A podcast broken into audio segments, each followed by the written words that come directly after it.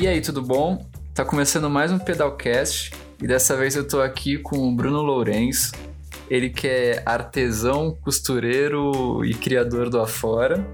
É, ele separou também um tempo pra gente conversar. É, o Bruno, quer dizer, o Afora eu já sigo desde o início aí, e, tipo, é um negócio super recente, mas que eu acho que tem tudo para dar certo, enfim. São bolsas para bicicleta, de bikepacking e tudo mais. Vocês vão saber mais sobre, obviamente. E, e é isso aí. E aí, Bruno, beleza? Fala, Felipe, tudo bem? Tudo bom, e você, cara? Tudo tranquilo também. Bom, eu tentei apresentar um pouco afora aí, mas, tipo, aí você vai me explicar melhor isso. Antes de tudo, cara, como eu sempre faço, e você já me disse que ouviu alguns episódios, tipo, como tudo começou. Nossa, é uma, uma história longa, digamos assim. Primeiramente, queria agradecer aí o espaço, né, por abrir essa, essa frente aí de podcast ligado a assuntos de bicicleta, que, que é muito interessante. Eu acho que, que faz falta, né, no nosso, nosso cenário nacional, assim. Uhum. Desde, enfim, falar com os pequenos produtores, gente que está ligada com a bike aí nesses assuntos. Cara, fora começou numa brincadeira, digamos assim. Uh, eu estava com uma máquina em casa da minha companheira e isso foi durante aqui o período da pandemia, em abril mais ou menos. E eu comecei a, a pesquisar algumas coisas assim de, de bolsas e enfim já pesquisava antes por por ter esse contato com a cicloviagem. E aí surgiu alguns tutoriais de postura de bolsas assim ligada para bike no, no, site do bikepacking.com né da, dos Estados Unidos. Famoso. Famoso né é um conteúdo muito massa que eles produzem. Sim e, e daí me surgiu essa vontade de, de começar a confeccionar minhas próprias bolsas, assim, mais por uma necessidade antes, né? Tipo, antes de pensar em virar um, um trabalho que é hoje em dia, mas por uma necessidade de ter, assim, sempre queria, sempre quis ter uma, uma frame bag, uma bolsa de quadro, e não encontrava por aqui, assim. Tinha algumas no mercado, de poucas marcas, eu acho, e não, eu não gostava também, né, que era aquele lance meio um tamanho que eu não achava muito interessante, enfim, e daí comecei a pensar nisso, falei, eu quero costurar minhas bolsas, assim, as minhas próprias bolsas, com o meu estilo, uh, com as cores que eu quiser, e foi surgindo daí. A primeira que eu fiz não foi nenhuma frame bag, foi uma foi uma bolsa parecida com agora que eu ofereço como produto, que era uma que é a Aqua, né, que é uma bolsa de mesa para levar ali a, um porta-garrafa no guidão. E a primeira que eu fiz nem, nem funcionava, assim, nem eu nem conseguia prendê-la no guidão, né? Os espaçamentos de, do velcro para colocar assim nem, nem funcionava. Eu até tenho ela aqui guardada até hoje, meio que um, por um apego assim.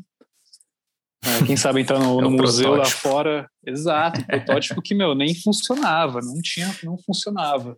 E na época eu também não, não entendia nada de costura, assim, eu ficava olhando aquilo assim e o tutorial e não entendia como fazer uma dobra ali, como costurar de um, de um jeito para depois que você vira dos avessos. Você costura no avesso, mas quando você vira para ficar no acabamento legal, cara, não entendia nada e a primeira foi um desastre. Completo desastre. E daí Sim. Tive muita ajuda da minha companheira, a Júlia, que já tinha feito alguns cursos de costura. E a gente tinha essa máquina em casa, uma máquina caseirinha, assim. E, bom, comecei costurando nela e daí foi, foi sem fim, assim. Quando eu fiz a primeira e vi que, que era possível criar algo assim, né? Tipo, transformar um 2D em 3D. Uhum. Foi algo... Putz, foi incrível para mim, cara. Foi um caminho meio sem volta, assim. Porque daí que eu fiz essa primeira, eu não conseguia parar de pensar nisso. E, meu, daí comecei cortando, tipo, uma mochila em casa, sabe? Tinha uma mochila velha, daí, meu, comecei a cortar ela, porque tinha uns tecidos muito bons, uma mochila bem antiga, assim, de viagem, uma cargueira. E daí tava em casa na pandemia, sem fazer nada, já tinha, meu, jogado todos os jogos da internet, baixado umas coisas, lido livro, eu falei, meu, vou cortar essa bolsa aqui e vou transformar numa outra bolsa. e daí não parou mais, cara. Depois foi quando rolou uma abertura, assim, né, de, dos comércios ali, eu fui atrás de uns tecidos, comecei a pesquisar mais sobre e foi, e foi indo, cara.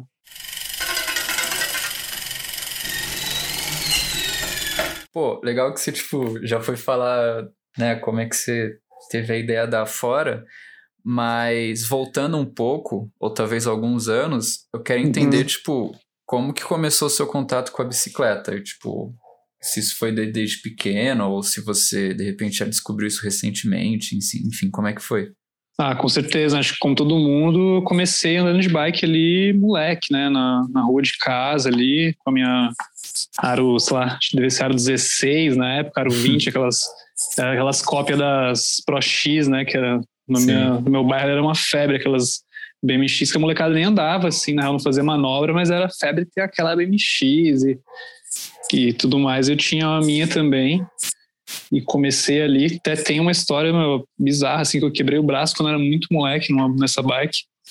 Caraca. Quebrei o braço, tipo, ah, tava ali na rua e daí apertei o freio dianteiro achando que era o traseiro, voei Pô. pra frente. Coisa de moleque, né, meu? É. De criança, infância. Você é de São Paulo? Eu sou de Santo André, na verdade, no, ah, no ABC Paulista. Uhum. E hoje em dia eu moro aqui em São Paulo, já tem uns 5, 6 anos. Mas morava ali no ABC, uma cidade bem pacata, assim, bem tranquila. Foi muito bom ter crescido ali. E, tá. e daí teve essa fase, né, da infância, e daí depois no ensino médio uh, eu estudava no centro de Santo André, na ETEC, e daí eu ia de ônibus sempre para a escola. E daí, numa época, eu falei, meu, acho que dá para ir de bike, né? Devia ser tipo 5 quilômetros de casa, no máximo. Perfeito. Nem isso, assim. Sim. E daí eu falei, meu, dá para ir de bike. Eu vou pegar minha bicicleta, que já tinha uma Aro 26 na época. Então, bike sempre teve muito presente, né? Eu sempre tive uma bicicleta, né? Desde que eu me lembro, assim, sempre tive. E daí eu falei, meu, eu vou começar a ir de bike. E daí vi que era possível se locomover de bicicleta, né? Não não precisar ficar enfiado no ônibus, assim. Isso devia estar com uns 16, é, 16 anos, me formei com 17, ali, quase 18. Então foi meio que nessa época que eu vi que era possível me locomover através da bicicleta, né? Não ficar enfiado ali no transporte público, assim, que eu nunca gostei daquele ônibus lotado, aquela toda aquela função, né? Sim, você fica meio parado, né, no lugar. Assim, Exato, assim, tipo... eu ficava, ficava parado e falava, meu, por que eu tô aqui dentro, né, cara? Tipo, podia estar tá me locomovendo de outro jeito, né? Sim. E daí sim. surgiu bem nessa época. E, bom, depois disso, acho que veio. Depois me formei e tal, e eu saí de casa ali com uns 18, quase 19, assim, eu, eu saí da casa da, da minha mãe e fui morar em São Paulo com, com alguns amigos. E acho que nesse meio tempo eu já tinha arrumado uma Calóizinha 10, assim, isso devia ser tipo 2011, talvez 2010 para 2011, tava aquela febre da fixa, né? Ah, é, foi bem nessa época, assim. Sim. Foi bem nessa época. Daí, meu, arrumei uma Calóizinha 10, pintei o mesmo, com colorzinha ali, ela, ela até laranjinha, eu acho, uma cor laranja, assim, que eu arrumei um spray de alguém. E, meu, montei uma, uma fixazinha. E daí comecei a trampar com entrega nessa época. Ah. Trabalhei um tempo na, na Carbono Zero. Porra, que animal, não sabia disso. Pois é, cara, foi, foi bem meu contato, assim, com a, com a bike na, na cidade, assim. Trampei um tempo na Carbono, trampei um tempo também no Vegan Burger, do Jean, que é um grande amigo meu fazia umas entregas para ele ali, mas em um certo momento eu me acidentei, assim, na, na, na carbono, não foi nada sério, assim, mas foi, foi um acidente que eu, sei lá, uma, numa curva ali da Paulista para entrar na Bela Sintra, eu fui fazer a curva, meu, uh, meu pedal travou, né, porque não, fixa Caloi 10, esse movimento central baixo. Puta. Andando, andando que nem um retardado, né, cara? É. Aquele momento que você tá cheio de confiança andando, é, todo dia, né? Pedalo o dia todo inteiro, dia. todo dia, né? Exato, você fica mega confiante, né, cara? É. E nessa eu fui fazer uma curva, o pedal travou, eu voei da bike, nesse dia eu tava sem capacete. Caraca. Sempre andava de capacete, mas aí não lembro, não lembro se o meu capacete era emprestado de alguém, ou se eu emprestei para alguém, mas esse dia eu tava sem. E daí caí, meu, bati com a cabeça forte, assim, deu uma apagada e acordei na calçada que alguém tinha me arrastado. E, meu, fiquei meio impactado esse dia, assim, não vi que, que não era vida, assim, continuar, meu, puta, fazendo entrega de bike, correndo o maior risco. Eu até admiro muito aí quem, quem trabalha nos dias de hoje e continua trabalhando de, de cicloentregador, bike master, que seja Uhum. Porque é um trampo muito arriscado e você não tem nenhum respaldo, assim, né, cara? Tipo, você se, se acidentar, é você por você e, e é isso, Sim. né? É, tipo, é, você tá, tipo, vulnerável pra caramba, assim, né? E, tipo... Muito vulnerável. E naquela época o trânsito era muito agressivo, né, cara? Demais. Tipo, demais. era a época que não tinha, não tinha nenhum plano de ciclovia em São Paulo. Época que tava morrendo várias pessoas na Paulista ali. Sim. Então foi um, foi um baquezinho, assim. Eu falei, cara, não, quero isso pra minha vida, não. Não vai rolar ficar trampando de, de fazer entrega aqui. Não é algo que eu, que eu almejo pra minha vida. sim, sim, sim. Mas foi uma época muito boa, assim. Conheci muita gente. Era a época que tinha os rolês de, de quarta-feira ali na Paulista, que a galera se juntava ali para fazer uns pedal. Era meio que o início ali das coisas, né? E o movimento de fixer estava acontecendo bem nessa época e tava todo mundo querendo fazer alguma coisa, assim, pedalar. Né? Exato, exato. O movimento Eu não fixa. Vivi, né? Mas assim, é o que o pessoal me diz, assim. Tipo, você pode me falar até melhor, mas eu acho que foi bem legal, assim, essa época. Foi muito, eu acho que não só da fixa, né, mas acho que como a bike, assim, no, no geral, na cidade de São Paulo, foi o, lógico, né, que já ali em 2011 já tinham pessoas que andavam há muito tempo na cidade, mas acho que foi uhum. uma época que deu um, um boom muito gigantesco, assim, de, de gente explorando isso, assim, cada vez mais andando, grupos se reunindo, é, comércios, né, surgindo, tipo, umas lojas de bike, loja de fixa ali, especializada nisso. Foi uma época puta, muito, muito legal, cara. Eu vivi com toda a energia ali essa época. Foi, você era super novo. Né? Nossa, uhum. era. Eu não sou muito velho, mas naquela época era, vixe, não, era molecão, imagina. Tinha andava ali, tinha os caras ali de 30 e poucos, e, meu, eu com 18 anos ali, se matando os caras. Mas foi uma época muito massa, muito massa. A época das entregas também foi, putz, foi muito bom para conhecer a cidade, assim, para explorar mais ainda, né, esse, esse negócio que surgiu ali uns anos atrás de se locomover, cada vez mais fui vendo que era que esse era o lance mesmo, cara, tipo usar a bicicleta como como meio de transporte, né? Não só um lazer ali, como muitas pessoas veem ainda, né? Que às vezes passa por um ciclista na rua, acho que, que a galera tá, tá de bobeira ali, tá passeando, né? né? E não enxerga como um veículo, né? Tipo um veículo de transporte. Exato, exato. E é, é, é, tipo, é isso que você falou, e, e, a gente até repete isso várias vezes, mas é que realmente quando você descobre né, que você pode andar a cidade inteirinha de bicicleta e tem todo um, é uma descoberta e aí vira um prazer, assim, e tipo, e aí você tá trampando também, mas tipo, você cruza bairros e vai para lá e vai para cá. Exato. E numa metrópole que a gente julga que, que é um negócio tão distante, né, tipo, tão grandioso e que não dá para isso, dá para andar de carro, né.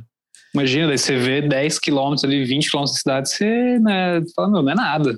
Não é, não nada. é nada. Tipo... E naquela época era muito interessante também para mim tá ganhando dinheiro pedalando de bicicleta, né? Acho que todo mundo trabalhou de, de entregador aí, lá, antes da era dos aplicativos, né? Que, putz, agora a gente vê toda essa galera que sofre pra caralho com, Sim. com o valor das entregas, assim, mas naquela época dava, dava pra tirar uma grana que, meu, sustentava, pagava o aluguel ali e era incrível, tá ligado? Tipo, eu tô ganhando dinheiro para pedalar o dia inteiro aqui de bike. Meu, era algo.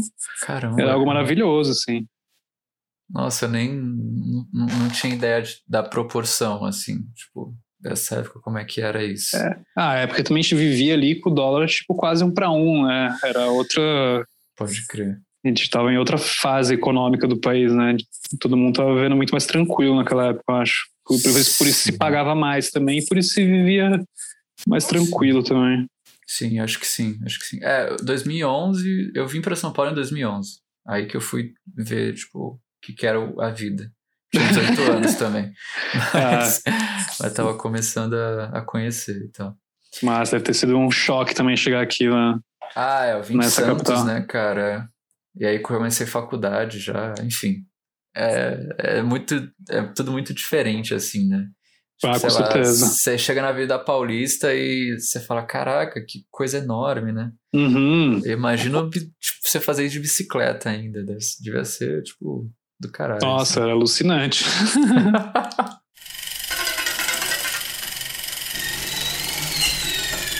Bom, mas aí você caiu. Aí, meu, caí, bati o coco, ah, fiquei com um galo enorme. Caraca. E daí falei, meu, não, não, não é para mim isso não, mas continuei andando de bike, né? Com certeza não, não larguei. Sim. E daí também acabei seguindo outros caminhos na vida. Eu trabalhei com muita coisa já, é, diversas áreas assim. E nessa ah. época também, logo depois, eu acabei voltando para casa da minha mãe. É, arrumei um, um, outro emprego que era uma agência de publicidade, trabalhando com, com edição de vídeo, por um outro amigo que me arrumou, assim, botou uma fé em mim, acreditou que eu que eu ia desenvolver o trampo ali. Trabalhei um, bom tempo ali na, na ilha de edição, fazendo uns trampos de. Sim, os trampos de vídeo. E daí foi guiando para esse lado, assim, da fotografia, do vídeo, que foi algo que eu sempre gostei muito também. Sempre curti muito foto, arte no geral, assim, sempre fui muito ligado à arte. Assim. Sempre gostei também de pintar, desenhar, fazer colagem. Tive minha época artista ali me entendendo, assim, né? Sim. É, é um processo, né? É um processo, não. Tanto que hoje também é um, é um, faz parte desse processo, né? Eu também encaro ah. como, como uma arte, assim, mas é um, um outro tipo, né, de arte. Não, totalmente, totalmente. É que você entrou pelo audiovisual ali, mas. Exato. Enfim. Mas que tem muito, muito a ver, né? E daí foi isso. Fui me envolvendo cada vez mais com, com essa parte da, do audiovisual. Trabalhei bons anos como assistente de, de fotógrafo. Hoje em dia ainda realizo esse trabalho de vez em quando. Uhum. Trabalhei com fotografia também, né? Clicando. Pô, da hora. E tava nisso até até hoje, assim, né? Digamos, né? Tipo, afora é, é o meu foco principal na vida hoje em dia, mas eu ainda mas... realizo alguns freelas para complementar ali minha renda e tudo mais. Sim, claro. claro. Mas fiquei nessa um bom tempo, cara. Pô, que legal. É, eu, eu sou editor até hoje também. Oh. E. Pô, teve um tempo que eu. 2018 foi quando, tipo, eu, eu era editor de TV, né? Tipo, trabalhava uhum. na rede TV. Olha por, só, por nossa. quatro anos. O TV, aí... deve, TV deve ser uma loucura, meu. Tá maluco. Ao vivaço ali. É. Ah, várias histórias. E. Enfim, também, tipo, saiu uma época e enfim, é outra história, tipo, fazer parque tour, aquela coisa toda, mas, tipo, oh, depois eu voltei. Irado. Mas não voltei pra televisão. Mas voltou é, pro mercado, né? Voltei pro mercado porque eu ainda gostava, ainda fazia sentido para mim. Enfim, eu só precisava de um tempo mesmo. Sim. É, mas tem esse lance, né? Tipo, acho que. Eu, eu conversei com, com o Chico, né, da Demon Cycling. Sim, ouvi esse podcast. Muito é, bom. Chico e... é demais. Ele é demais, cara. E, e, uma coisa que um amigo meu já tinha falado, e, e eu perguntei para ele, cara, por que você acha que tanto designer, videomakers e editores curtem andar de bicicleta, né? Ou são ciclistas, enfim. E aí ele me respondeu um negócio que eu achei interessante, eu acho que faz sentido, né? Que é uma coisa que te alimenta de referências também, acho que o tempo todo, né? Você andar de bicicleta, você explorar, você estar tá em vários lugares, assim, acho que tem esse negócio, né? E um artista, que de que ainda não somos, ele precisa desse recarregar essa energia, né, de alguma forma. Pô, com certeza, né, e conhecer novas pessoas e, é. enfim, tá observando a cidade, né, de vários ângulos. Eu tive um tempo muito forte com skate também, andei de skate um tempo, assim, tive ah. meio que um hiato da bike, assim, fiquei um tempo sem andar de bike, Tá. Não, não sei porquê, assim, mas fiquei um tempinho ali longe da bike, mas eu comecei a andar de skate, assim, daí eu sinto a mesma, a mesma ideia, assim, cara, porque são, é um meio também de se locomover, um pouco mais lento, né, mas você também tá ali, cara, tipo, sentindo a cidade, observando tudo, é, tendo contato com pessoas que você talvez não teria é, de outro jeito na vida, né, Exatamente. É. E eu é. acho que a bike é basicamente isso mesmo. É, você tá tendo contato ali com várias frentes, várias coisas na vida que se tivesse ali indo para, sei lá, tiver outra coisa, tivesse outra outra fuga assim, né, digamos, da, é. do teu dia a dia ali você não teria. Mas é, são coisas que, que alimentam muito, né? Imagina.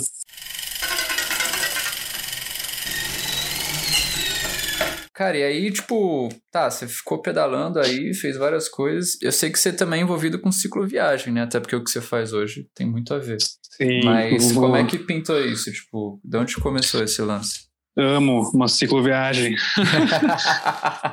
Pô, você amarrar, é um cara ativo aí. Do, amarrar, as, amarrar as coisas na bicicleta e partir para um lugar. Cara, acho que o rolê da bike primeiro veio, sim, porque eu comecei a descobrir com a minha companheira esse lance do acampamento, assim, né? De fazer, de viajar de barraca e em 2000 e... Nossa, eu sou péssimo com datas, meu, mas eu acho ah, que 2014 a gente fez, a gente viajou três meses pelo, pelo sul, assim, indo até Buenos Aires, no mochilão. E no Brasil a gente fez um trabalho voluntário em algumas fazendas de. Fazendas não, né? Tipo umas áreas rurais, assim, de. que trabalhavam com orgânico, por um programa que chama WOOF é, World Wild on Opportunity. Não, World Wild Opportunity on Organic Farms oportunidades, é, oportunidades no mundo todo em fazendas orgânicas, que basicamente você troca trabalho por, uh, por hospedagem e alimentação. E daí a gente tinha ali juntado uma graninha e falou, meu, vamos se tocar três meses aí, viajar, a gente nunca tinha feito nada do tipo, nenhuma viagem longa, nenhum dos dois tinha saído do país, nada do tipo, vamos dar um rolê, vamos descer no sul aí até chegar na Argentina e passar passando pelo Uruguai e ver o que rola. Caramba, e daí, meu, a gente pirou nesse lance de, de, de botar as coisas na mochila e viajar, né? Daí eu acho que a bike é muito. É basicamente isso, só que outro meio, né? Nessa viagem a gente pegou carona, meu, várias coisas que foram muito muito significativas, assim, foram muito importantes na, na minha formação, assim, né? De ah, se descobrir, assim, né? Ter mais perdeu um pouco do medo ali do mundo, né? Porque os dois eram muito, muito novos ainda e então. aquele medo da cidade grande, né? De putz, mano, vou pegar uma carona, ou sei lá, vou ficar aqui na casa de um desconhecido por duas semanas. É. E foi muito importante, sim. E daí a gente pirou nesse lance de viajar acampando, né, meu? Daí começamos a passar, pô, ano novo, ah, vamos, vamos fazer uma viagem aí e vamos procurar um camping para passar o ano novo, sabe? Daí numa dessas a gente foi passar um ano novo na Ilha do Cardoso, Sim. ali no litoral sul de São Paulo, quase no Paraná. E daí um, um amigo meu e uma amiga, o Giga e a Júlia, eles foram de bike, cara. O Giga já viajava assim de bike, já dava uns rolês já. Eles tinham viajado um montão de bike. E daí eles foram de bike para esse rolê. Eu não lembro se eles saíram de Blumenau, não sei, mas eles deram uma, uma puxada, assim, foram de Santa Catarina ali até quase São Paulo, né? Caralho. E daí, quando a gente encontrou eles, foi tipo, meu, ficamos doidos, assim. Falou, caralho, vocês estão vindo de bike, estão viajando de bike, com as coisas tudo na bike. daí a gente ficou, eu e ela e a Júlia ficamos, tipo... É possível? É possível, entendeu? É possível. A gente ficou alucinados dois. Falou, temos que fazer isso. Temos que fazer, temos que fazer. E isso devia ser, acho que foi, sei lá, virada de 2017 para 2018. E daí a gente passou o ano todo, né, dizer, 2018 ali, caramba, meu, temos que fazer um rolê, temos que fazer um rolê. E daí eu, eu tava, eu tinha vendido minhas, minha, minha fixa, que eu tive a Caloi 10, eu tive uma Mercier, uma outra fixa, acabei vendendo também. Me arrependo uhum. muito de ter vendido essa bike, que era animal. E sempre se arrepende, né, de se desfazer das ah, bicicletas. Sempre. você vende daí, na, numa empolgação, né, depois. É, é, é momento da vida também, você tá precisando de, de grana para algum projeto, Sim. alguma coisa. E daí eu tinha montado uma outra, uma single speed, assim, era um quadro 26, montei no, com aro 700 e tava usando na cidade. E daí comprei uma Giant, uma aro 26 com o Fabrício, personagem aí do seu podcast. Ah, o Fabrício. Grande Caralho. Fabrício. Foi, foi conhecer ele em 2018, comprei uma bike dele. Pô, o cara também, né?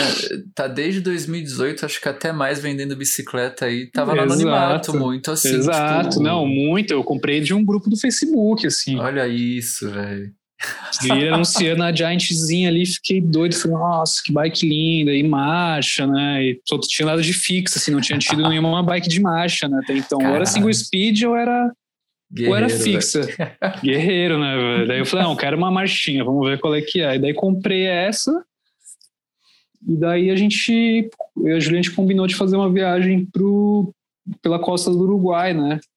Tá. Que a gente já tinha, já tinha lido muitos relatos, a galera falando, meu, que era muito tranquilo, né? Um, um, um trajeto muito bom para quem nunca viajou, com muito é, muito lugar para parar, tranquilo, né? Tipo uma estrutura assim, né? E o Uruguai tem essa cultura do, do camping, né? Eles têm muito forte isso de ah, que da hora.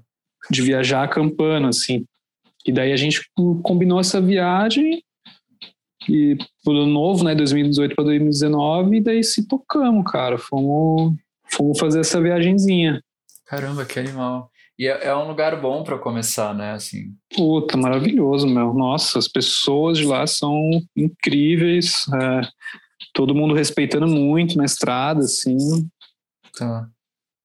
E foi, foi a experiência que, que abriu, assim, a, a cabeça mesmo, né? Que dava para viajar de bike, daí era outra coisa, né? Tipo, viajar de bike, daí botar tudo as coisas na bicicleta, né? nem sabia como organizar as coisas direito, o que levar, levei muita coisa a mais.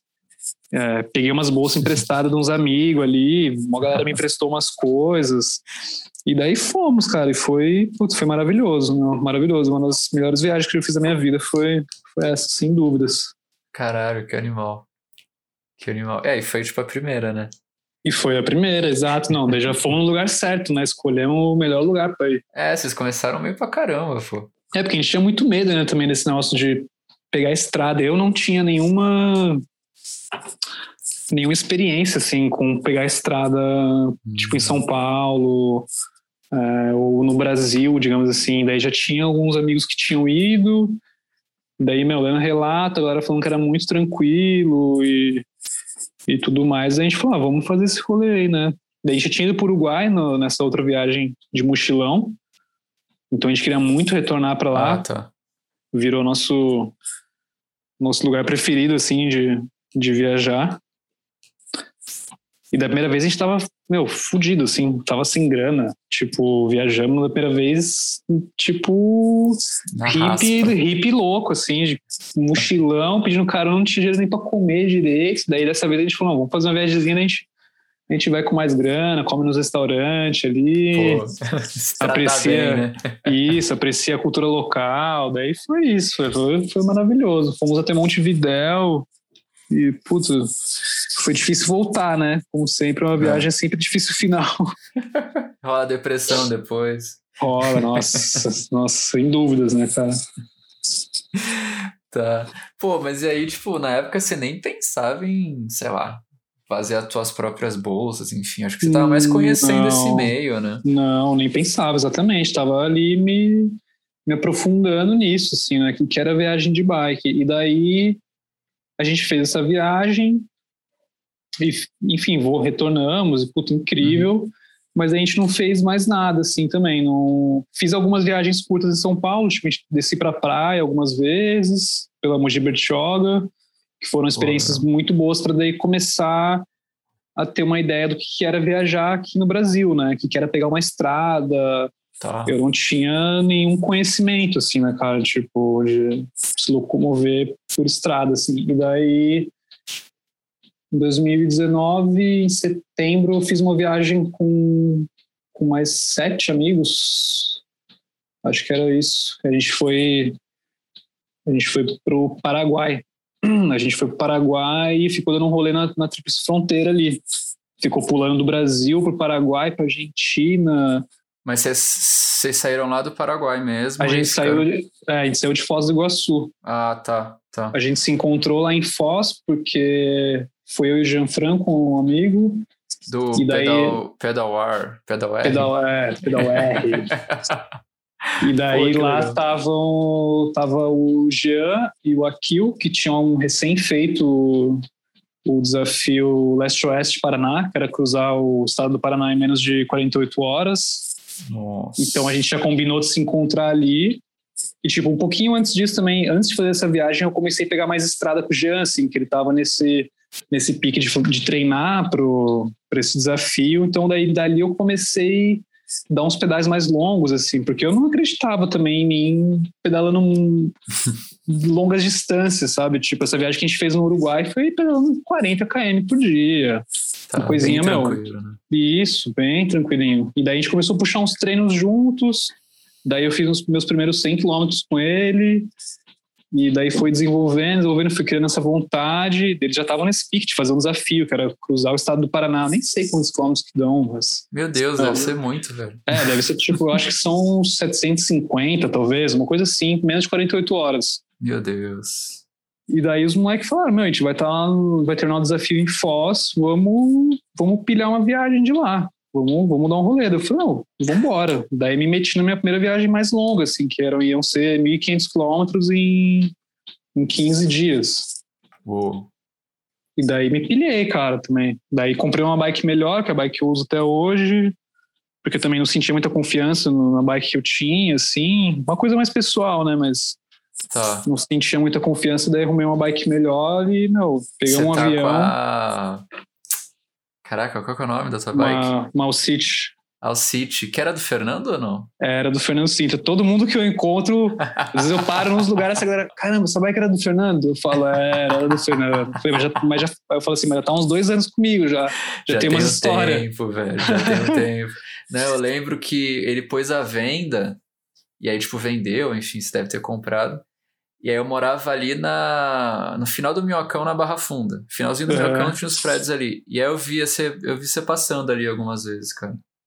Eu Olha só por causa da bicicleta. É, eu sei, sei por causa da bicicleta. Não, e tipo... a bike ficou, a bike ficou parada, nem ficou muito tempo anunciada, daí ninguém é. comprava, daí um tempo ele anunciou só o frame 7, daí eu mandei mensagem. É. Ele falou: Não, cara, eu tô com a bike completa ainda. Eu falei: Não, vambora que é minha então. Tava com uma é. grana boa guardada ali. Eu falei: Não, Pô, que é essa? É, essa é uma puta bike, assim, me abriu muitas portas, assim, de, de, de, de, enfim, de acreditar, assim, né? Que tá, tá bom confiar. É, você comprou ela justamente para ir, né? Não? Exato. E daí a gente fez esse rolê, cara. Fez esse rolê de 1.500 km aí. A gente foi sem barraca, tipo, eu, e mais uma galera ali. A gente foi, com a ideia de que não tinha lugar para ficar, assim, não tinha gente não fez nenhum planejamento. Tinha a rota desenhada, mas a gente não tinha nenhum planejamento. Eram só cidades muito pequenas, assim, do, do Paraguai, da Argentina. A gente não tinha. Não vamos, vamos ficar no hotel, não sei o quê. Meu, a gente só foi. Botou ali, cada um levou um isolante térmico, inflável, saco de dormir, umas roupas, não levamos nem kit de cozinha. Acho que na real o Freitas levou um. Não, o Freitas tinha ali um fogareiro pra gente fazer um café. Daí a gente rolou, tinha kit cozinha, daí a gente arrumava umas panelas, lugares que a gente ia ficar. Mas no final a gente acabou arrumando lugar em igreja para ficar, sabe? Hum. Tipo, a gente parou numa primeira cidade, assim, não tinha onde ficar, daí perguntamos na delegacia. Não façam isso, não perguntem na delegacia onde é o melhor lugar para ficar. Por quê? Qual é que é o negócio? Ah, porque os caras falaram, meu, pode dormir aqui. E tipo assim, é na varanda da delegacia. Imagina, oh. nós em oito pessoas ali, não, vamos dormir aqui, né? Daí atravessamos uma estrada e viu um, tinha uma igreja demolida, assim, uma igreja em ruínas, assim, daí a gente ficou meio, caralho, meu, essa igreja demolida, né? O que, que rolou aqui?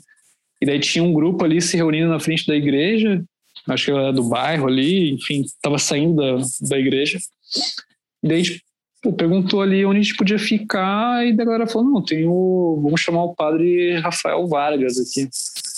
Daí chamaram o padre lá, o padre Rafael, e daí ele falou: não, podem ficar aqui. Daí mostrou um galpão lá gigantesco, cheio de beliche, lotado de beliche, assim. Era um lugar onde, onde os peregrinos passavam, mas assim, tinha, tem um rolê ali naquela região, que é a região das missões, que eu acho que, não vou falar com toda certeza, mas eu acho que tem um lance dos peregrinos ali, né? Como tem aparecido ah. aqui, ali tem, tem esse rolê também. E daí eles cederam esse espaço pra gente ficar, e cara, o resto inteiro da viagem foi basicamente ficando em igreja. Caraca, Esses 15 dias, assim, a gente ficou, acho que em dois hostels numa cidade maior, em duas cidades maiores, e um hotelzinho muito podre, assim, na Argentina, que era, a gente chamava de bura, o Buraquito, porque nessa cidade não tinha nenhuma igreja que a gente conseguiu ficar, pedimos na escola, pedimos em todos os lugares, a gente tinha arrumado uma quadra para ficar no banheiro de uma quadra, mas era muito podre. E daí a gente arrumou esse hotel que a gente pagou 10 conto para ficar, mas tinha tipo uns ratos no, no, no ar-condicionado, assim, cara. Uma coisa, uma coisa bizarra, assim, bizarra. Mas daí foi bom, a gente dormiu lá, serviu como morada daquela noite. E no outro dia a gente partiu, mas essa viagem foi basicamente isso, assim, ficando em umas igrejas sem pagar. E, é perfeito, enfim, né? Perfeito. Tipo, a igreja é boa porque tem teto, né? Tipo, tem onde dormir e você não paga Exato. Nada, né? E a gente pediu é, lugar para ficar nos bombeiros, assim, não rolava lá. Então a igreja foi muito uma abertura, assim, e descobriu, falou, cara, dá para ficar nas igrejas aqui. Nossa. E, e foi uma viagem animal, assim, tipo, para mim, depois dessa do, do Uruguai, assim, essa foi a segunda viagem mais significativa para mim como como uma longa distância, assim, né? Porque eu comecei, passei a acreditar mais em mim. Tipo, meu, cara, dá pra andar mais quilômetros então de bike, né? Tipo, dá pra andar muito de bike. Você andou bem, velho. A gente andou bem, a gente andou bem. Então, andando uma média de 100, 150 por dia ali. É. E daí, bom, rolou essa viagem, voltamos para casa, eu voltei alucinado, assim. Depois dessa viagem foi tipo, eu virei uma chave na cabeça, assim, que daí eu não sosseguei mais, sabe? Foi comecei a descobrir sinais da longa distância, pedalar cada vez mais, andar mais, mais, daí saindo todo final de semana, saindo de manhã cedo. Uh, meu final de semana também saía, dava uns rolês gigantescos. Essa, essa viagem que você falou do Paraguai lá e dos 1.500 quilômetros, é a que tem um relato no, no Isso, no também. exatamente, exatamente, exatamente. Então, Para quem, quem não conhece, curioso aí. exato chega lá para dar uma lida, que tem umas histórias engraçadas e tem um videozinho também no, no Instagram do Pedalware. Muito ah, legal, legal, que dá para dá pra ter uma noção do, do que foi, assim. É, Mas só fotos, pelo relato. É, muito é, bom, né? E fotos lindas também, cara. Fotos lindas, fotos lindas, né? Temos bons fotógrafos na turma aí. Então. Pô, que animal, cara, que animal. Bom, aí você voltou transformado e aí, tipo, você já, tipo, tava convencido de que dava pra fazer qualquer coisa com a bicicleta, né? Exato, qualquer coisa. Daí comecei, meu, pedal 100 km quatro vezes, por semana, quatro vezes na semana. Tipo, pedalar, pedalar, pedalar, pedalar. Sai daí 100 km, sai 100 km. Sai 100 km. Daí comecei a fazer uns trajetos mais longos. Tipo, fui para São Francisco Xavier umas duas vezes, que fica ali na, na Serra da Mantiqueira, aqui em São Paulo. Sim daí dá uns 180, assim, com uns 3 mil e 3 mil e brau né? de, de altimetria, muita subida, mas, mas foi isso, assim, foi muito libertador, né? Porque daí eu expandi mesmo e perdi esse medo de de estar tá sozinho, né? De viajar sozinho, de, de, do inesperado, né? Tipo, essa viagem foi muito Sim. forte para mim por isso, porque a gente saiu sem plano, a gente saiu sem lugar para ficar. A gente foi arrumando tudo num lugar. Então você perde aquele medo de, ah, putz, mas não, tem que ter uma coisa planejada para fazer, ou enfim, ter uma rota certa, ou sei lá, saber que horas que vai chegar. Tipo, tudo bem, está você e sua bicicleta ali, meu, não importa a hora, não importa onde você tá, você vai se arrumar para alguma coisa, sabe? Vai arrumar um lugar para ficar, vai arrumar um lugar para comer. Sim. Então, para mim, foi um desbloqueio muito, muito, muito grande assim mesmo. A partir dessa viagem, eu me descobri assim que, meu, podia ir mais além ainda com a bicicleta é legal quando a gente tem também alguém para mostrar isso pra gente, né? Tipo, com certeza, com certeza. Acho que. Porque sozinho. Vezes, é, sozinho é difícil, né, cara? É, difícil pro caralho, porque, cara, o que a gente sempre ouve é. Ah, fica lá. Aquela coisa, ah, não, não vai pra lá, não vai sozinho. Tipo, quando a gente foi, quando a gente foi pro Paraguai, todo mundo falava, meu, não, porra, não vai Paraguai, vocês vão Paraguai, meu, porra, lá só droga, é. só trambicagem. Meu, a gente chegou lá, foi. Pff, muito bem recebido, todo mundo, meu, muito de boa, a gente não teve nenhum problema. Então você desbloqueia esse medo mesmo. E é ótimo estar com outras pessoas que, com certeza, né? Daí você tem muito mais. Uh, Te traz uma segurança, né? De, de traz, forma. Né? Sim, muito mais segurança de estar ali no rolê e acreditando. Assim, nos primeiros dias eu não acreditava muito no cara. A gente vai, vai dormir nesse lugar aí, a gente vai arrumar lugar para ficar. E daí no outro dia, meu, cara, onde a gente vai dormir hoje? E daí foi acontecendo, né? Naturalmente, assim, nem, é. não foi nada forçado e foi muito natural. Eu lembro que você postou também uma vez um rolê que você fez, acho que de um fim de semana foi na represa ali depois de Atibaia, não é? Eu esqueci o nome. Depois Caraca. de Atibaia. De Piracaia. De Piracaia. Que foi, Piracaia. Eu, já, eu já viajei foi, ali também de bike, mas eu tinha Foi recente, foi recente. Foi, foi agora no, no, na virada do ano agora, de 2020 para 2021. Foi? foi eu, Nossa, foi parecia eu, mais tempo. Não, foi eu e a Júlia de novo, né? Minha eterna companheira de, de aventuras aí. Que sempre tá junto, se enfiando nas loucuras. E daí a gente foi dar esse rolê.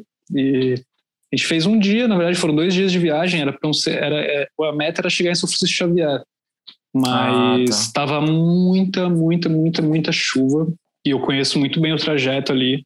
Que depois que passa de Joanópolis, são tipo 50 quilômetros de terra eu tá. sabia que ia estar tá um caco a estrada, ia estar tá com é. muita lama, a gente não ia ser algo prazeroso, assim. E daí a gente foi até Piracaia, ali na represa, acampamos, que foi muito legal também, porque foi a nossa primeira vez dormindo no mato, assim, tipo, sem ser camping.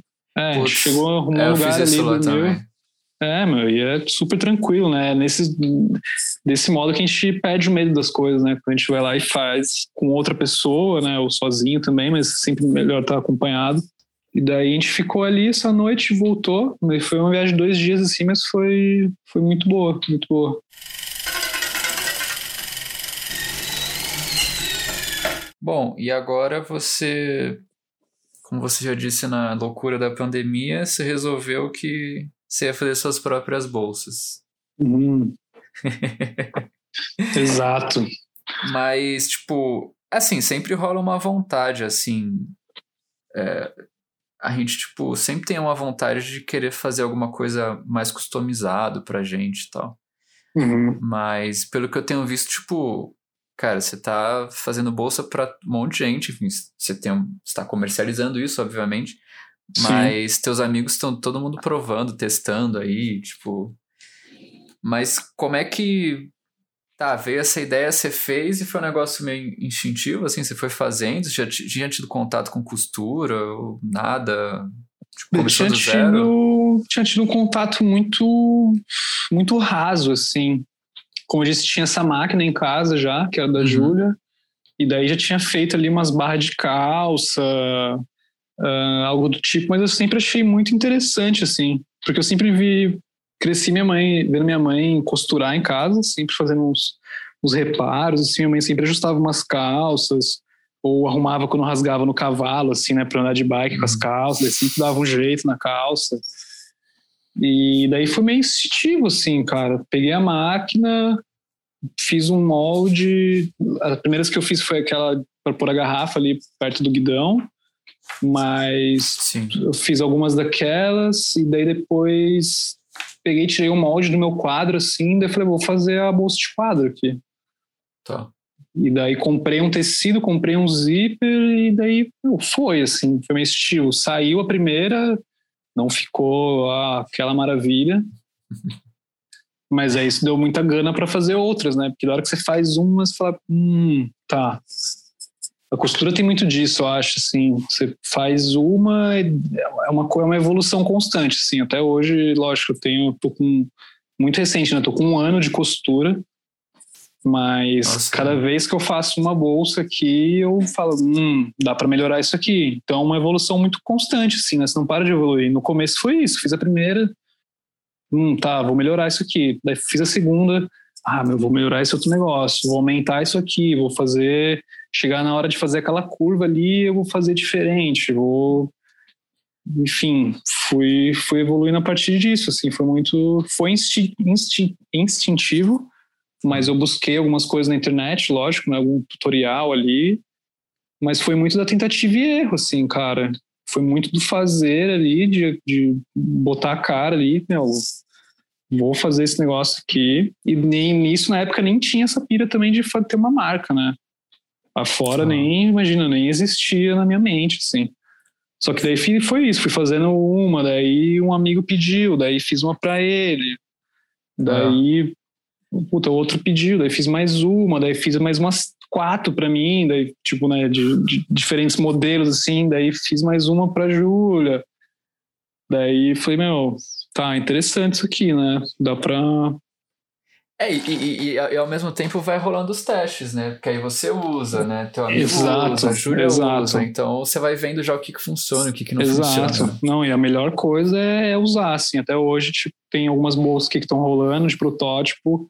Não tem jeito melhor de entender o que vai acontecer quando você bota para usar. Quando você bota na bicicleta e sai para rodar, assim. Que daí você sente que precisa ser melhorado, assim, na hora. Você, meu, deu a primeira pedalada, ali você fala, hum, tá, meu, tenho que subir mais essa costura aqui, tenho que mudar esse outro negócio, fazer um jeito diferente. E daí foi, foi rolando, cara, foi rolando. Cada vez mais amigos foram testando, testando e me pilhando de. Meu, tem que lançar esse negócio aqui, tem que, tem que botar pra, pra galera aí também. É, porque você pegou num, num negócio que é muito carente, cara, no Brasil, né? Eu conversei com o Luciano, você deve ter ouvido isso do Aresta, que ouvi, já fez há algum tempo. Mas, cara, tem ele. Aí, cara, tem umas outras marcas aí, você deve saber melhor que eu. E, tipo, e o resto é tudo importado, né? Que é, tipo, caríssimo, assim, né? É caríssimo, é caríssimo. sei lá. é caríssimo, é muito né? carente. É carente também de um jeito mais customizável algo que você tenha um contato direto com quem está produzindo. Você pode entrar no AliExpress lá e comprar um set de bolsa completo Sim. e tá beleza, vai funcionar igual. E só que também se tiver um problema, você não vai ter o contato com a pessoa para resolver. Sim. Você não vai ter tipo um pós-venda, enfim, você não vai saber para quem você está dando seu dinheiro. Tipo, se essa pessoa está recebendo de uma forma legal, né? Quem está costurando, a gente sabe que que a mão de obra é muito explorada mundo afora aí. Tipo, extremamente, ainda mais na parte da costura, assim. É, em confecções, assim, né? Que é tipo. Sim. Só trabalha insanamente, assim, né? Trabalha ganhar... insanamente e ganha uma merreca. Tipo assim, a gente tá falando, pode estar tá falando da China, como pode estar tá falando do Brasil também, né? Tipo, aqui um, o piso salarial de uma costureira é, cara, é baixíssimo. Assim, quando baixíssimo. eu fui pesquisar para ter uma base de quanto eu cobraria na minha hora de trabalho, eu fiquei em choque, assim. Falei, não, a galera recebe muito pouco, cara. Assim, é absurdo. E é, um, é uma coisa que precisa ser muito bem feita, né, cara? Tipo, requer uma atenção, né? É, porque não é uma coisa assim, claro, pode acontecer uma falha, mas depend, dependendo da, de quando acontecer essa falha, vai acabar com uma viagem, talvez. Né? Exato, a pessoa ele está confiando no teu trabalho e e no teu produto ali, né, cara? Tipo, isso é muito importante. E acho que isso está muito ligado também à satisfação da pessoa que está que tá confeccionando, assim, né? Tipo, não só a satisfação de quem está confeccionando por estar tá recebendo um salário legal, como material, como a escolha ali de cada Total. pedacinho daquela bolsa. Tudo isso é, é muito importante para mim aqui, assim, eu tenho uma busca muito grande por sempre melhorar as coisas aqui. Assim, hoje em dia eu tenho que trabalhar com os melhores materiais que eu tenho disponível, assim, sabe? Que eu consigo encontrar no mercado. Sim, é que tem essa, né? Achar um bom fornecedor e é achar um bom fornecedor e é tipo, a, a, que você falou, né, de aprimorar, né? É um trabalho que é feito pela sua mão, né? Então, tipo, Exato. toda hora você quer aprimorar porque vai ser melhor para todo mundo, para você, para o cliente, enfim. Exato. E depende muito da sua habilidade ali de, de, de, de costurando e tal as coisas. Exato. E daí, enfim, estava nesses testes, né, criando esses, esses protótipos, né, o bolso de quadro, a multi, a aqua. E daí eu me vi num momento que que era pandemia, assim, que meu trabalho de freela estava muito fraco, uh, tava caidíssimo, assim, daí eu me vi muito muito vulnerável, assim, também, né? Tipo, como eu disse lá no começo, eu trabalhei com muita coisa já na vida. Já fiz, meu, muito trampo, muita coisa diferente. E daí eu tava muito focado na fotografia, assim. Tinha esse desejo de, de virar um fotógrafo profissional, né? Um fotógrafo comercial, trabalhar com publicidade, com moda, que era esse meio que eu tava inserido. Mas eu me vi ali também naquele momento sendo uma mão de obra, né? Porque eu prestava serviço de assistência de fotografia, que é o uhum. cara que, que cuida de toda toda a logística para o fotógrafo, né? Tá ali antes, uh, durante e depois. também, tudo mais. Exato, exato. E daí eu me vi nesse trabalho tipo há cinco anos e já não tinha mais essa gana também de virar fotógrafo, porque eu já tinha conhecido o mercado, já via como era o mercado, não era algo que eu que eu tinha uma vontade assim de passar o resto da minha vida fazendo. Né? Lógico que eu também não sei se a fora vai ser pro resto da minha vida, mas nada, nada é pro resto da vida, né? Mas é, assim, mas é, uma... é o que você tá curtindo agora, né? Exato, como profissão, assim, eu não me via mais como fotógrafo, assim, sabe? Eu já tava meio, ah, meio de saco cheio, isso aqui mas aprendi muita coisa nesse tempo. Eu sou muito grato assim por tudo que eu passei, todas as experiências, não só técnicas, mas como como pessoa, assim, acho que eu evolui muito, aprendi deixar de ser mais tímido, ter mais contato com as pessoas e, e fui evoluindo. Mas aí foi isso, me vi numa profissão que eu já não já não tinha mais a gana, não me sentia tão criativo, porque eu sempre fui muito, igual eu falei lá, tipo, desenhar, pintar, uhum. é, até a fotografia como uma forma mais criativa mesmo, mas como arte, como arte, assim, nem como ah, um trampo, assim. Eu não conseguia mais fotografar também de uma forma mais, mais artística, assim. E daí, quando eu descobri a costura, foi algo que me despertou um interesse muito grande, assim, por esse lance da criatividade mesmo, de, de botar a mão na massa ali e fazer algumas coisas, sabe? Aí é, é legal que você resolve vários problemas. Resolve o seu problema de ter bolsas legais, resolve o problema exato, de várias pessoas. Exato, foi uma junção e ainda trampa de... com um negócio que você tá afim de fazer, né?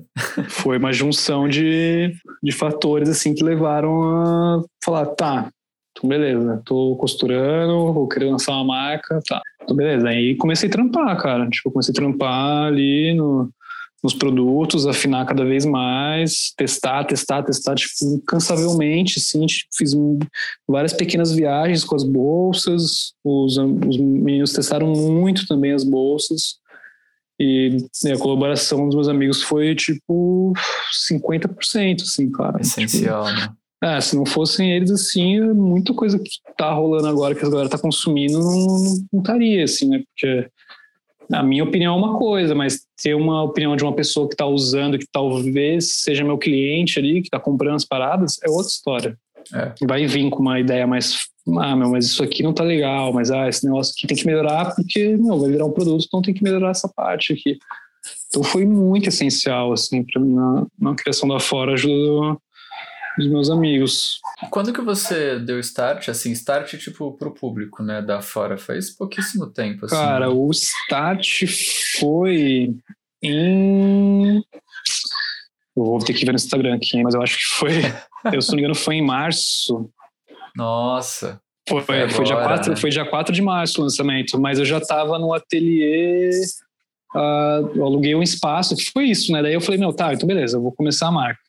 Tá. Eu comecei a costurar ali em abril, daí em setembro eu comprei uma máquina industrial, porque eu já estava quase quebrando a máquina caseira, estava destruindo ela já, não, não aguenta, né? quase não aguenta, os tecidos são muito pesados, enfim, a linha é diferente. E daí em setembro eu comprei a máquina, daí me ajudou muito, daí evoluí, tipo, dei um salto gigantesco, assim, evoluiu muito, muito, muito trampo. E daí passou esse final de ano tal, daí em janeiro ali, tava andando aqui pelo bairro, daí, meu, vi uma vi uma plaquinha de alugas, assim, num salão de beleza. Hum. E daí eu falei, eu vou ali ver qual é que é, né, ver se dá pra alugar uma sala. Porque na minha casa tava virando um caos já, assim, né, cara, tipo, linha pra todo lugar, né. Tá foda, Onde a gente né? andava tinha um teco de linha, daí tava virando um caos. Daí eu falei, não, vou alugar um espaço, porque daí eu entendo que isso é um trampo, vou considerar isso como um trabalho. E daí colei no salãozinho aqui, fechei três meses de aluguel, falei, cara, são três meses, se, se não vingar nesses três meses eu saio daqui. Foi tipo um, um período de teste ali, né? Tipo, um, tá como fala, tipo, um emprego assim? A... É, período de, experi de experiência. Período de experiência, exato. exato. Vamos fazer um contrato de um ano e meio, né? Porque vai Não, que... nem a pau. Daí fechei três meses aqui, tinha uma grana guardada, Meu, daí levantei o ateliê aqui com, sei lá, 100 reais, assim, eu achei uns tampos de madeira na rua, fiz uma mesa de corte, comprei umas prateleiras, juntei as tralhas, tudo aqui, botei a máquina aqui para dentro. Mais uma vez os amigos fazendo presente, né? O Jean me ajudou na mudança, meu, empurramos a máquina para cima da rua aqui, na rua, levou a mudança na mão. Caramba. Daquele jeito, né, cara? Essas coisas não nada nada acontece sozinho na vida, né, cara? Tipo, não, é muito é louco olhar hoje como que tá, mesmo fazendo pouco tempo, mas entender também que nada não fiz nada sozinho, assim, né? Se não fosse a ajuda das pessoas, não, Sim. nada é, disso você fez, um, você fez um tourzinho aí, tá mó bonitinho, cara. Tá Fiz, não, tá, tá incrível. Um espaço que, pô, hoje eu tenho um carinho por aqui, minha segunda casa. Sim. E daí foi isso. Dia 22 de janeiro eu entrei aqui, passei um mês e meio trampando os produtos, tipo, afinando, né? Trampando os produtos, escrevendo texto, fotografando, Uh, Você tem o compromisso de sair de casa também, né? Não, total, total. Virou meu trabalho, assim, né? Tipo, mesmo eu dividindo o tempo com os frilas ali, esse era meu foco. Eu entrava aqui nove da manhã, saía nove da noite, tipo, uma loucura, assim. Então eu dei meu sangue para esse começo, assim, porque foi necessário mesmo para Sim. Para fazer acontecer é muita coisa, né, cara? Tipo, muita coisa. Desde a escolha do material. Tipo, hoje em dia tá mais fluido, assim, porque eu já tenho meus métodos, eu já tenho método de produção, já sei os materiais que eu uso, mas naquela época eu ia no Brás lá e, cara, ficava comprando tudo que eu via, tá ligado? Tipo, porque você não chega numa loja lá e alguém te fala, olha, essa daqui é a melhor alça para você usar. Puta. Tipo, o cara não vai te falar que essa é melhor pro teu uso porque ele também não sabe. Então você tem que, meu, se enfiar nas lojas, fazer amizade com a galera, comprar coisa, testar. Tipo, eu tenho muito material que eu, que eu comprei aqui que hoje em dia nem uso mais na fora, porque não me satisfaz, assim, né? Como uma coisa boa para entregar ao público. Mas eu consegui chegar num, num, numa coisa que era boa, num, nos produtos, num material bom. Então, acho que você como... foi rápido até, hein? Você foi bem foi rápido, rápido cara. cara. Foi rápido, mas eu fui, tipo, muito dedicado, assim. Me, me joguei, Sim. tipo, de corpo e alma, assim. Falei, meu, vou, tá, vou fazer virar esse negócio aqui. Hum. Vambora. Se é isso que eu quero, eu sempre fui muito assim, muitas coisas na minha vida. Sempre que eu entrei em algo, eu me, me dedico muito, assim, sabe? Então, então foi. Daí foi isso. Fiquei trampando esse mês e meio aqui, daí em março, ah, consegui botar para fora, que foi muito difícil também. No sentido de acreditar em mim mesmo, acreditar no produto, acreditar que, cara, puta, a galera ia comprar. Rola uma insegurança do caralho. Nossa, muito, muito, muito, muito. Muito grande. Muito grande. Até porque envolve dinheiro, né, cara? Daí a gente fica mexido mesmo, né? Porque, pô, paguei uma grana de aluguel ali, investi numa máquina, investi em material. Então, você fica, meu, será que isso vai dar certo? Será que alguém vai acreditar nisso? Será que alguém vai entender que é essa parada aqui, né, cara? Porque a primeira bolsa que eu lancei foi a Multi, que é a bolsinha de mesa ali. Era sim, uma coisa sim. que eu só tinha visto lá fora, a Aresta já tinha uma parecida ali, mas eu não, não achava que o público ia entender muito, assim, a proposta. Mas foi incrível. Nossa, o retorno foi maravilhoso. O primeiro dia ali foi. Eu, eu mal conseguia responder as mensagens, assim, tipo, Muita Caralho. gente mandando. Caralho. Tipo, no mesmo Foi dia, muito... assim.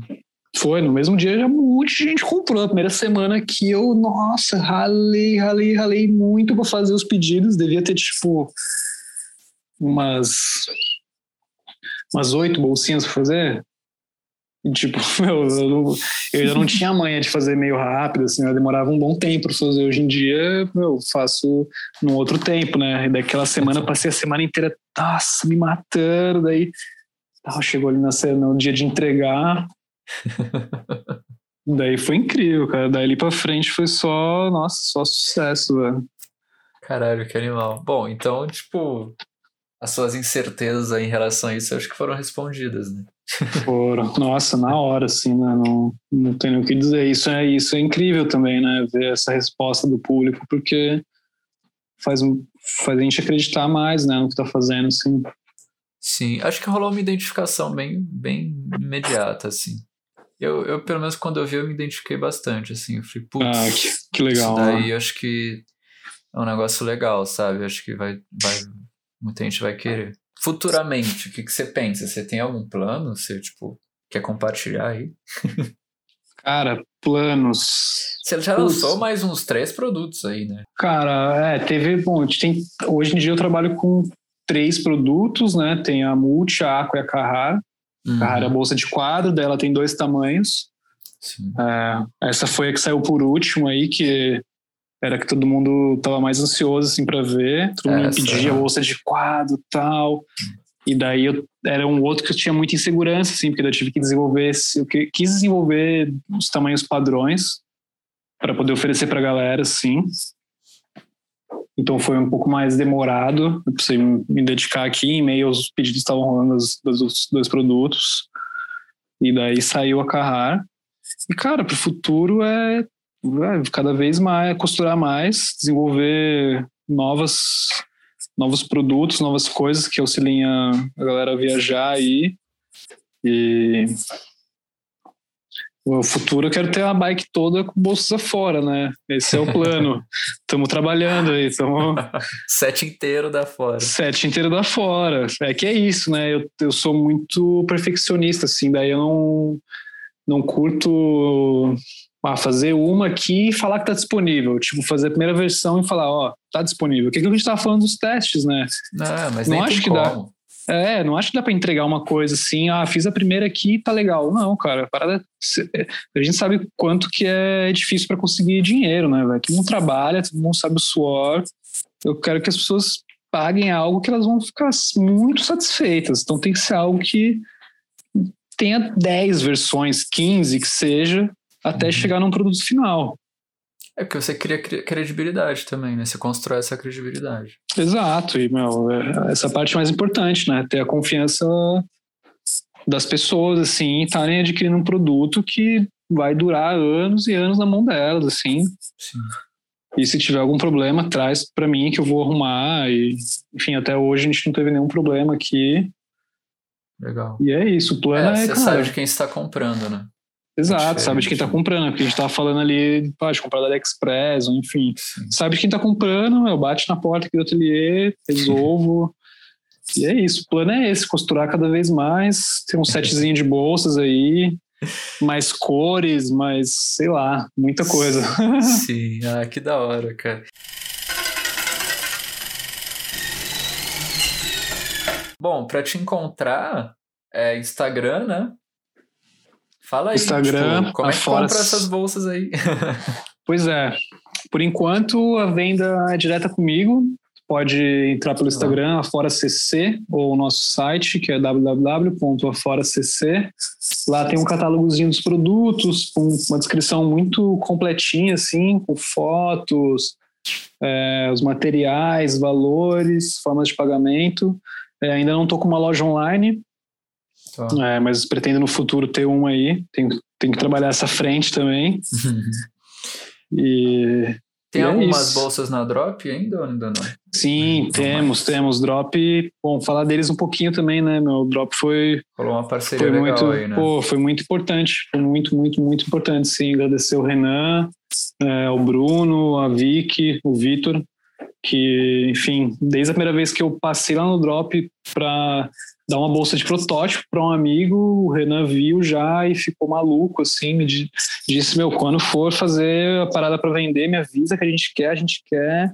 E daí eu fiquei, será, meu, os caras vão querer mesmo? Fiquei meio não acreditava, né? Aquele lance de não acreditar, né, em si mesmo. É, você fala, ele tá, tá falando por educação, né? É, exato. Não, tá falando porque é amigo, assim, conheci o Renan já de, de outros carnavais, assim, uhum. dos trampos de foto, daí fala, não, o cara tá só, enfim. E daí, quando lançou a Fora, eles pilharam e, meu, fizeram um pedido massa, assim, que, puta, deu um puta gás no começo aqui, me ajudou muito de uma forma financeira e me ajudou a entender como que seria uma produção maior também, né? Hum. Não fazer uma bolsinha de cada vez, ele tive que fazer várias bolsas para entregar para eles. E isso me deu uma base gigantesca, porque nada como está produzindo em sequência, né? Você faz ali a parada tipo 15 vezes, você, cara, você faz, aí você entende como que faz, sabe? Tipo, a primeira fica legal, a segunda fica boa, a terceira fica melhor ainda. Quando então, você que já virou um processo ali que você já domina. Pô, né? com certeza. Foi, foi a partir desse pedido deles assim que eu tive uma boa base de como, como conseguir produzir mais, mais em menos tempo, assim, né? Tipo isso. Então, agradecer muito eles aí, dizer que temos todos os produtos lá no Drop. Tem uhum. Carrar, tem a Aquamult, tudo disponível lá para quem quiser colar na loja ali no, na Cunha Gago, conhecer a loja, que é muito massa também, e sentir os produtos na mão, né? Porque é interessante também você colar ali e ver, né, pessoalmente, colocar na sua bike, assim, é outra relação do que tá ali na internet, né? Acho que você entende ah, melhor tá como como como funciona, enfim, como vai funcionar a sua bike e tudo mais. Sim, sim, sim, com certeza, com certeza. Cara, é, obrigado aí por ter separado um tempo, que eu sei que é difícil, você tá aí em pleno, pleno vapor. Mas, putz, eu acho demais o seu projeto, cara, seu sua nova empreitada, assim, que tem tudo para dar certo, cara. É muito, Valeu, Felipe. É muito Pô. honesto aí, só tem a agregar os nossos produtos aí nacionais que a gente tem aí no pessoal que dá o sangue aí para conseguir fazer. Com e certeza. É isso, cara. Sempre que você precisar, a gente tá por aí também. Se você quiser dar recados e tudo mais, a gente tá aqui. Muito massa. Eu que agradeço o espaço aí por deixar falar, contar um pouquinho da história aqui, né? A galera ouvir minha voz também, entender um pouquinho de como, como tudo foi criado, que, que às vezes tem algumas pessoas também que acham que a Fora é uma empresa, assim, né? Não é tipo uma, uma banda de um homem só, né? Tipo, ver lá no Instagram assim não imagina, né? Que a parada é, é feita por uma pessoa igual a todo mundo, né, cara? Tipo, não sou ninguém especial e, e é isso, a parada é sincera e feito com muito carinho para todo mundo tá, tá usando e curtindo. E acho que isso é reflexo também de do que tá acontecendo, assim. Da hora. Sim, é isso. Agradeço mais uma vez aí. Parabéns Valeu, pelo Bruno. podcast também. Oh, obrigado. Muito massa. Valeu. Abraço. Valeu, Felipe. Tchau, tchau. Tchau.